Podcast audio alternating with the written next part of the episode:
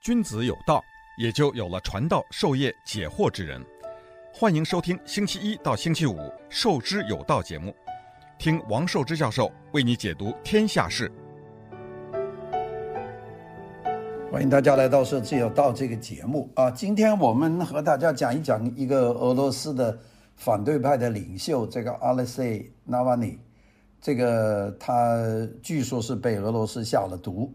那么这个事情我们到现在为止呢扑朔迷离，但这个人呢是被抢救过来了，因为他当时呢坐飞机是离开俄罗斯，那么中了毒以后呢昏迷不醒，那么就进了德国的医院，在德国医院里面进行抢救，那么现在呢据说呢已经从那个重症病房呢已经转移出来，就是救过来了。那前后呢很多天呢，八月二十号到现在在九月十号了，那就已经过了整整的这个。呃，大半个月了，过了这个，你看一下这个三十号、十号，这个二十多天，这个才救过来。这个中毒呢是非常厉害的。那今天呢，我们和大家呢就是谈谈这个事情，因为俄罗斯呢这有过记录，就是他有很多反对派的这些领导人呢，不管是在俄罗斯还是在海外，都会莫名其妙的会遭到这个毒药的这个袭击啊。有些时候是喝了一杯水。就倒下来了。有些时候呢，是被人用雨伞往脚上打了一个有蓖麻油的这样的一个小小针，那么也就死掉了，都非常厉害。所以呢，如果俄罗斯真是要拿掉谁的话呢，他都不需要把你关进监狱，就直接可以把你拿掉。那么这个我们说这个阿列塞·纳瓦尼这个事情呢，大概是属于这一类的事情。当然，俄罗斯现在是矢口否认。我们也没有一个证据啊，现在要等德国，但德国呢方面表现得非常的强硬，说这个事情是算一个啊。我们先讲讲这个，这个俄罗斯呢，这个所有反对普京的人呢，那都是反对党了。那这些人呢，俄罗斯是严格的监控的。这个纳瓦尼呢，他是其实不是在境外，他在境内飞，他从西伯利亚坐飞机。要飞到莫斯科，大家知道俄罗斯有六个时区啊，所以从西伯利亚飞到莫斯科得飞很远啊，等于从一个州飞到另外一个州一样，等于从远东一直飞到欧洲啊，飞到莫斯科。他坐这个班机，他坐这个班机的时候，他非常的不舒服。那么当时我们就讲讲这个过程了。那个八月二十号，这个纳瓦尼呢就坐这个 S 七号航班。从远东的，就是西伯利亚的一个地方叫托姆斯克，叫托姆斯克，就坐这个飞机呢飞莫斯科。他旁边呢还跟了有一个新闻秘书，这个新闻秘书的名字叫叫 Kira Yamish，。他们在一起呢，在 Tomsk 的这个这个机场啊，这个叫帕卡谢沃这个机场呢，就买了一杯茶。那么在飞机起飞以前的这个时候呢，就开始喝了一杯茶。当时航班上另外一个乘客叫做伊利亚·阿基夫，他也看见纳瓦尼在飞机预定起飞一一个钟头以前喝了一杯茶。那么他还笑着和认出他的一些乘客开玩笑。有很多人说：“哦，你是纳瓦尼，有反对党的领袖人。”有些人认识他。那这个就是八月二十号，这个在机场上面，在 Tomsk 机场上喝了一杯茶，然后跟别人开玩笑，就上飞机了。八点钟，这个也就是格林威治时间，就下午一点钟啊，就起飞，起飞半个钟头。那完你开始可觉得不舒服，喝了一杯茶。那么当时呢，这个空乘人员呢就说：“我给你喝水吧。”那么就给他送水，他他不喝，他这个时候觉得肚子不舒服，他就上厕所。他在厕所里面待了多长时间呢？待了二十分钟。一直待到格林威治时间一点三十分，他一点一点钟感觉不舒服，这个空乘员给他送水，然后呢，他就说我不行，我要到厕所，在厕所里面呢，大概有呕吐等等，那这些地方呢，待了大概有二十分钟。当时很多人想上厕所，叫门口呢就排了队。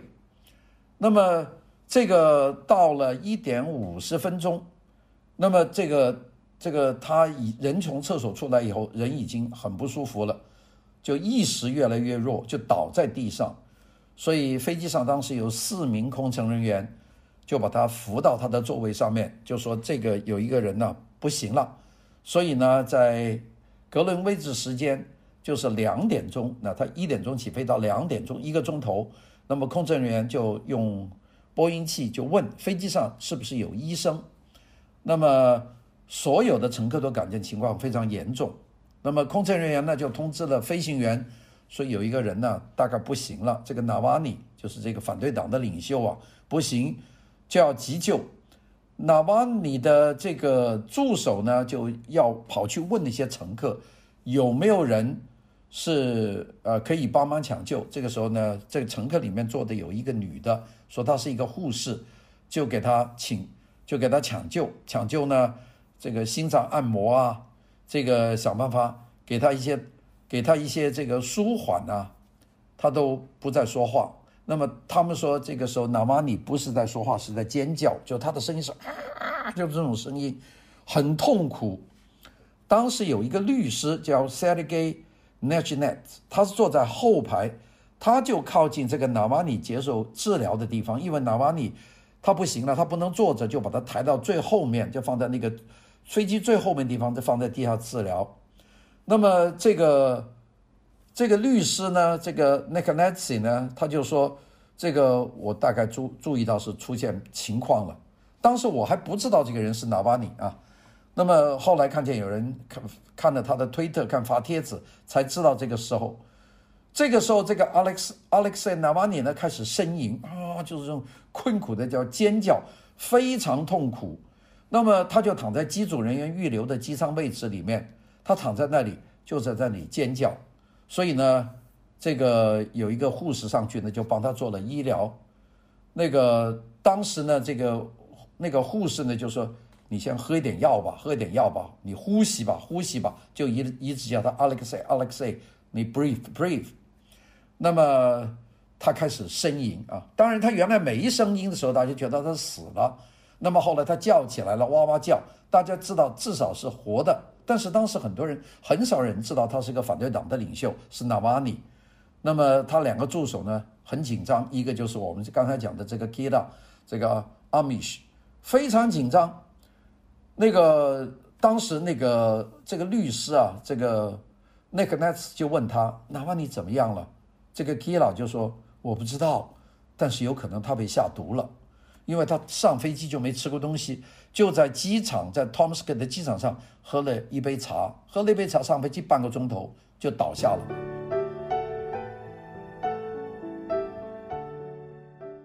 君子有道，也就有了传道授业解惑之人。欢迎收听《授之有道》节目，听王寿之教授为你解读天下事。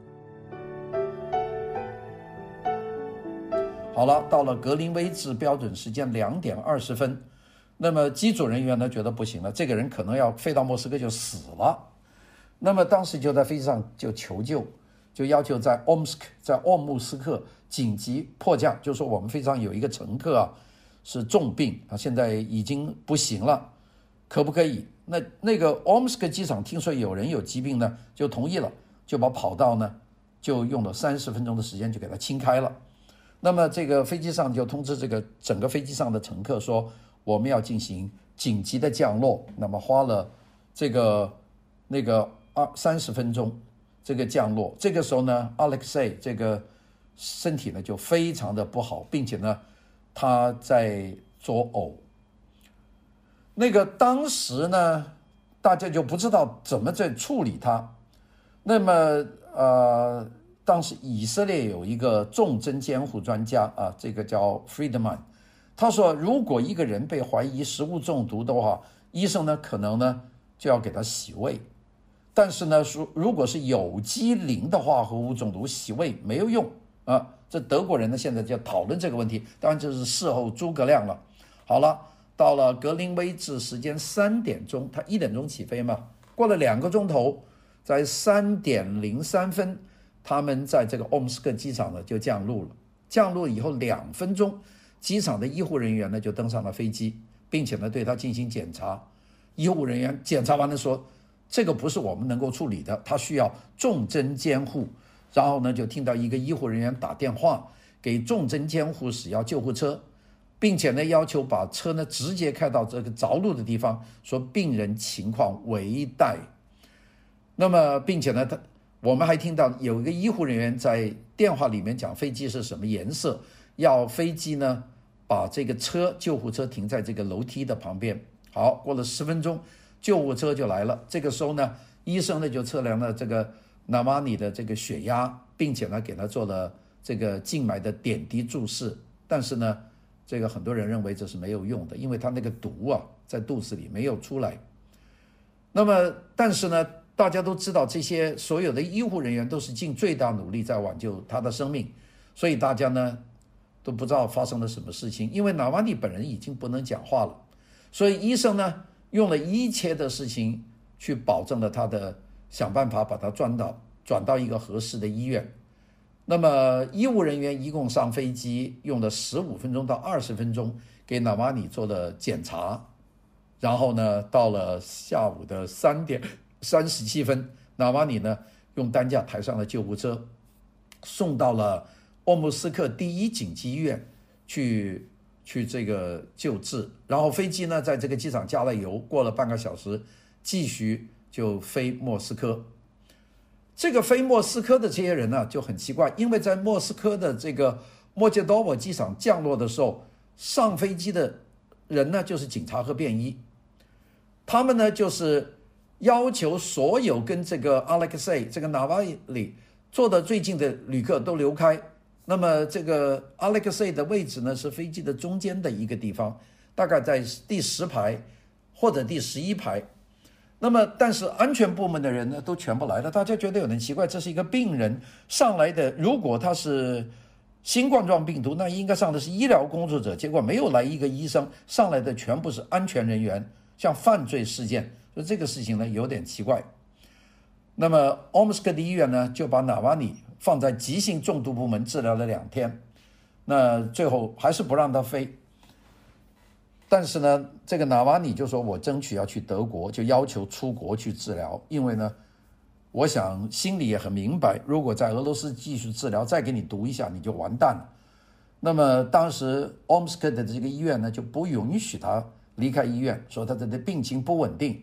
但是最后呢，就看到了八月二十二号，那他是八月二十号。”送到这个奥姆斯克的医院，八月二十二号，他呢就被送到柏林叫 Charité 的这个医院。好，去了两天，八月二十四号，德国医生一检查中毒，这就是中毒。他的整个身体里面有有毒的物物品，并且造成他的代谢紊乱，这是一个结果啊。都说，那么这个。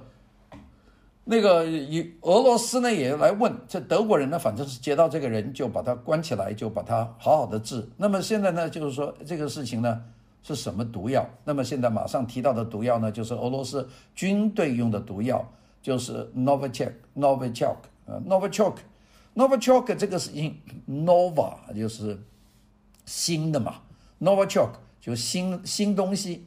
这个呢，是一九七零年到一九八零年苏联研发的一种最先进的神经毒剂，也叫做第四代化学武器。那下面呢，我们就先讲讲这个毒药。那么苏联当时是大家不许啊，因为全世界公约是不许做毒药的。苏联呢有一个代号叫 Foliant 啊，Foliant 的这个项目下面呢就研究这个神经毒剂。这个毒剂呢。一直都没有，大家都不知道，都猜有一种毒剂，因为俄罗斯的有些政敌死得不明不白，并且死得很快啊。这个毒剂是精神毒气。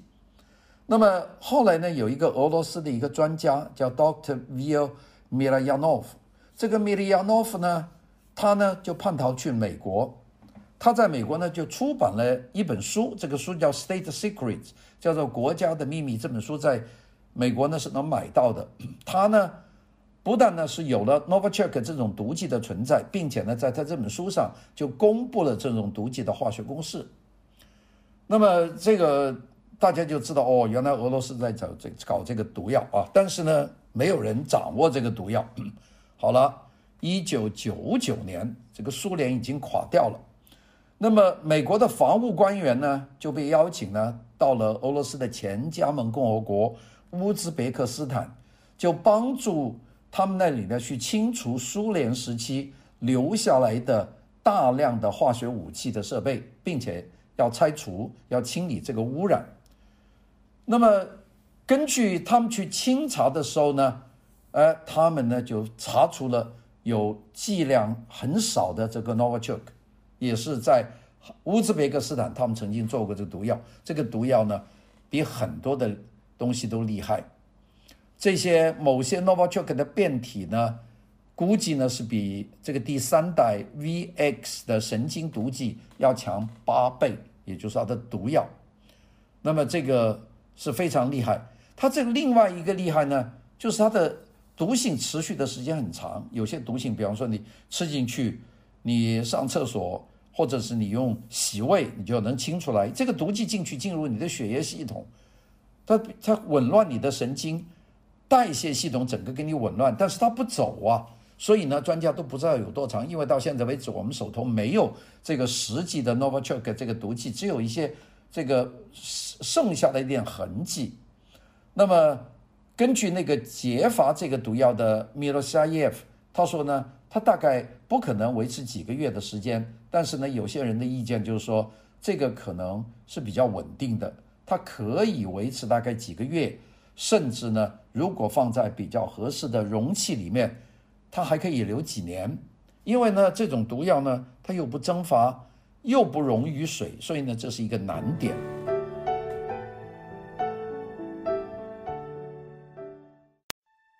君子有道，也就有了传道授业解惑之人。欢迎收听《授之有道》节目，听王寿之教授为你解读天下事。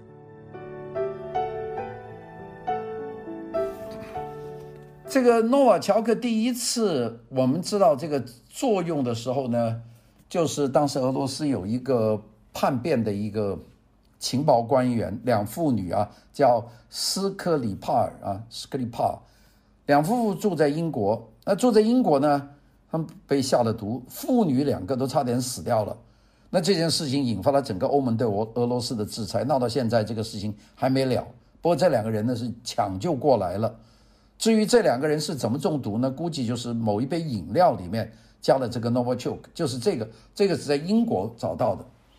那么这个呢，那个工作的调查人员说，这个种毒剂呢是一种合成的武器，它呢一般呢没有什么毒啊，毒性非常弱，是一种化学物品。那么它是有两种东西，这样呢，如果你拿了一部分，另外一个地方拿一部分，这两个东西不合起来呢？它没什么毒，但是呢，如果把这两种物质混混合起来，加上水的话呢，或者放在酒里面呢，它就会产生反应，就产生活性的毒剂。这个呢，就是它的两个混合以前的部分都不在禁运名单上，但是呢，一合起来呢，就是一种致命的神经毒药，并且呢，起效非常快。它有多长时间呢？它有不同的，有些种类呢，可能半个钟头就生效。就像这次的这个坐飞机的这位，那就是半个钟头喝了一杯茶上飞机，他就不行了，就呻吟，就尖叫，就中毒了。有一些呢，它如果剂量大，如果一下你能够喝下去呢，三十秒钟到两分钟你就死，非常厉害的一种毒药。那么这个 Novichok 的这种毒剂的效用，其实是和其他的神经毒剂是一样的，它就是截端神经。到肌肉之间的讯息的传传播，所以你中毒以后呢，你全身瘫痪，因为你的脑命令不了你的肌肉。那么当然，我们说要注意的第一个迹象就是瞳孔严重的收缩。这个瞳孔啊，不见了光它会它会收缩，那个暗的时候会放大这个瞳孔啊。但是呢，如果这个瞳孔突然间全部收缩，你怎么样看它这个瞳孔都是很小的，这就是已经中毒的现象。剂量大的这个毒药呢，就会抽搐、呼吸中断，因为这个所有的肌肉它都不听指令，所以这个呼吸的肌肉不听指令，你就就憋死，并且呢会抽搐、呕吐，最后就是致命。那么这个 Alexei Navalny 自从上个月的八月二十号中毒，一直到了昨天，到了九月九号。他都还没有清醒，到了九月十号，我们听到消息说他已经出院了，就是度过。所以这个药非常厉害，就不死的话，你都是一个残废的。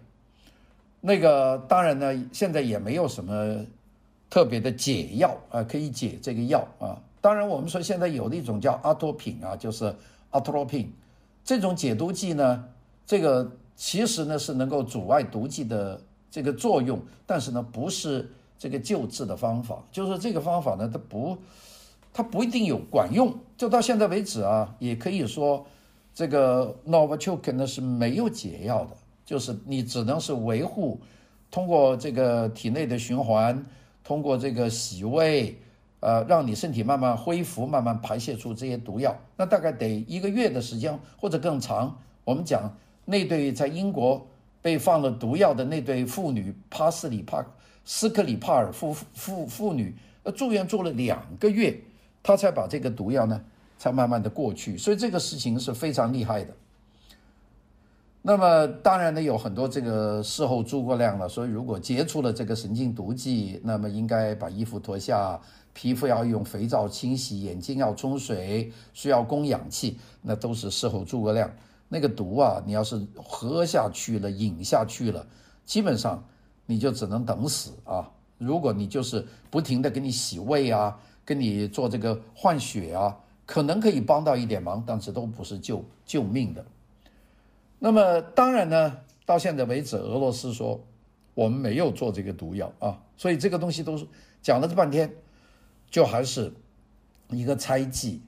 我们讲那个叛逃到美国的这个米尔萨亚诺夫，这个这个是个博士啊，他说俄罗斯呢是在这个这个英国毒杀这两个间谍斯斯克里帕尔这个妇女的中毒事件的这个幕后，因为呢发明这个。毒品啊，这个是俄罗斯是一个发明的国家，他有这样的经验，他能够把它变成武器，他掌握了掌握了这个毒药的整个的这个链条，这个就是我们的生生产链，俄罗斯是完全掌握的。那么我们从官方来知道呢，苏联时代的神经毒剂的研发工作，在苏联垮台以后的一九九二年。就已经完全停止了，并且呢，有效的库存，因为俄罗斯啊，在各地都有很多库存啊，这种精神毒剂，还不光这种啊，也包括我们刚才讲的这个 VX 这种第三代的精神毒剂，俄罗斯存了很多，并且存在俄罗斯的各个地方。那么有些是存在俄罗斯的加盟共和国，像什么这个乌兹别克斯坦、哈萨克斯坦、土库曼斯坦这些地方，它的俄罗斯的军火库里面都有这个毒剂。那么阿塞拜疆啊，阿尔美尼亚，只要有军火库，它都有这个毒剂。那么这个毒剂的量还是挺大的，那准备打仗的时候用了。那么到了二零一九九二年，他就已经宣布是停止啊，不用这个毒剂。到了二零一七年，那个就开始呢，这个俄罗斯宣布就销毁了这些毒剂。那当然有一些呢，是由这个原来的加盟共和国去邀请美国的专家。去帮忙去销毁这个毒剂，那这些是肯定销毁了。像乌克兰啊境内的这些毒剂，那就是美国专家到现场，包括我们刚才讲的乌兹别克斯坦，也是美国专家到现场呢，就把它清，呃，把它这个销毁，然后把它清除啊，这个就可以证明俄罗斯自己境内的毒剂的库存呢，俄罗斯说他已经把它清理干净了。那么。当时有一个组织啊，二零一七年的九月份，这个组织叫禁止化学武器组织啊，叫做 OPCW（Organization for the Prohibition of Chemical Weapons），就是这么一个组织。他就确认，他说俄罗斯呢，一共存了有三万九千九百六十七公吨的化学武器。那么在二零一七年的九月，这个 OPCW。就宣布说，这些毒剂呢，全部呢就全部销毁了，就没有了。君子有道，也就有了传道授业解惑之人。欢迎收听《授之有道》节目，听王寿之教授为你解读天下事。那么现在的问题呢，就是说。在这些三万九千九百六十七公吨的里面，有没有包括这个 Novichok？因为 Novichok 这种毒剂呢，俄罗斯从来没有报给这个禁止化学武器组织，也就是说，它销毁的都是以前的芥子毒气，这个 V 打 VX 毒剂，这些都是二代、三代的毒剂。它的确是三万九千多公吨，它全部都把它销毁了。但是从 Day One，从最早，俄罗斯就没有报它有过 Novichok，也就是说，根本就没有进入这个管控系统。那么，既然没有进入管控系统，那谁去销毁呢？那俄罗斯说这个我们没有，这个不算在里面呢，所以我们销毁的是不包括这一部分呢。所以呢，这个到现在为止呢就没有呢就搞清楚啊这个事情。呃，大家知道呢，这个首先是 Novichok 呢这个化学的结构不不肯定，这个禁止。化学武器组织呢也没办法确定，因为大家知道它是两种物质，它要临时用的时候把它两种东西一拼起来就可以用，但是它不拼起来呢，它两种原来的物质呢，它都不是什么违禁的物质，这个武器就厉害，就是临时，比方说你要毒一个人，有两种粉末，那那个人喝茶，你就把这两种粉末倒在他的茶里面，他喝了，那就变成剧毒，但是你要把一种粉倒在里面呢，它就没有毒。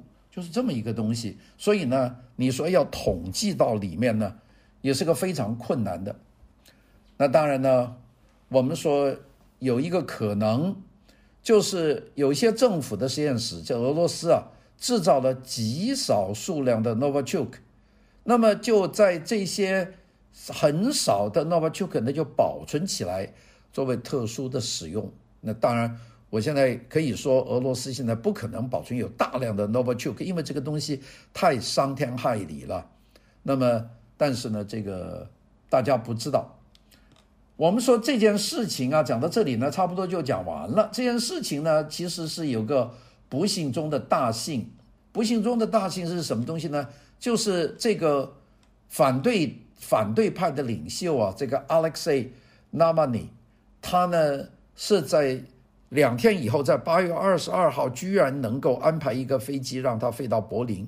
那个时候他已经是，呃，神志神志不清的了。那么整个过程呢，现在听起来就像一个侦探小说。那就是这个整个过程。那这个过程我们怎么搞得这么清楚呢？主要就是 BBC。那你不可能想象俄文的这个这个采访组会告诉你任何的消息啊。俄俄俄罗斯有个台啊。呃，我想想，叫做好像叫 RT 啊，Russian Television，好像叫 RT，我我不记得很准。如果大家上 YouTube 上看看 RT 啊，这个 News，你看看那俄文的英文台，就是俄俄俄罗斯的那个上面绝对不会播这个。那为什么 BBC 会采访这个 Navalny 呢？这主要是 Navalny 呢是俄罗斯的主要的反对党的反对党的领袖，他从西伯利亚，他坐飞机。这个从 Tomsk 这个坐飞机到 Omsk，然后要再到德国去，到柏林，这整个过程呢，有一支 BBC 的一支团队在那个地方做报道。就是他其实报道不是为报道他中毒，是报道这个人这个反对党的领袖的一些过程。就刚刚有一支 BBC 的俄语的记者啊，人不多，两三个人就跟着他一起旅行吧。哎，这个这一支队呢，就是从头到尾都见证了这件事情，那么既然他见了这件事情，而这件事情像真的一样，那就基本上呢就拍了这个电影。所以呢，整个过程呢，我们都有真名真姓啊。比方说，这个他的新闻秘书这位女士，这个 Kira Yamish 啊，这个已经吓得目瞪口呆的这个 Yamish，还有航班上的一位乘客，这个 Ilya Agiv，这个人呢还出来作证，跟 BBC 呢去讲话，并且呢这个。呃，还找到了这个坐在后排的一个律师，叫 Sergei Nadjanets，找到了这么几个人，所以有了这几个人的他的口供以后呢，就知道这件事情呢，的确是一个真实的事情。哎呀，讲到这里呢，我就讲到俄罗斯呢，这个他真是这个克格勃的传统呢，他真是不改啊，就是他动不动呢就是就是就是谋杀，这个谋杀其实是一个。我觉得是个下下策了。我们讲的其实有些这样的欧洲的这种独裁国家呢，他对谋杀兴趣很大。我们讲讲这个呃，白俄罗斯的这个领袖卢卡申科，卢卡申科在一九九九年到二零零零年那一年，他是把自己的任期延迟了两年。他去搞竞选的时候，他有三个竞选的反对党的领袖，这三个人都消失了。那这三个人消失到现在都找不到了。从零零年到现在，这三个人就人间蒸发了。这白俄罗斯不是多大的一个国家，怎么三个政治领袖会消失呢？这个可能的解释原因的之一呢，就是这刺杀了，这个变成一个传统。俄罗斯这个刺杀呢，这个故事就长了。我们就讲的早年的那些领袖，有些人跑到像托洛茨基都跑到墨西哥了，还是派人用斧头把他砍死，跑到墨西哥。那加上他自己的那些什么加米涅夫啊，这个等等，这个基洛夫啊，像这些人都是被刺杀的。所以这个国家呀。他在这个谋杀上啊，他一个是一个是有传统，就是只要你是反对党和我的政治政见不不不合，或者是叛徒，我就要把你杀掉。这是第一个，他他这个谋杀他有这个传统。第二个呢，他谋杀他有很多技法，他有很多这个手法。就就很少有国家去研究这种第四代的精神毒气啊，它有没有第五代，我们不能不敢猜啊。但是这个第四代是肯定，这个 Novichok 肯定是存在的，并且呢是很早就成功了。虽然说这个二零一七年说是全部销毁了，但是不包括 Novichok 在内，还是存在的。所以呢，它既有这个传统，又有这个动机，又下得了这个狠心。又有设备，并且呢，也有手下的这个线人。我们现在想想，这位纳瓦尼这个这个人呢，其实他杀他呢，就是真是容易。就算他命大，就是他呕吐啊、昏倒啊，但是呢，他没死，并且呢，还真给这个机组人员把他送到奥姆斯克，送到那个急救病房。然后呢，最后呢，又妥协，让他坐一个飞机飞到德国，在柏林。到了柏林以后一验，他就是中毒。他有了这一段。你放一百个人，有一个人有他这么幸运都很少。这个人呢，就算是鬼门关走了一趟。当然，他好了以后，他身体会怎么样，我们不知道啊。所以今天呢，给大家讲这个故事呢，也是有点耸人听闻的。好的，我们明天再聊。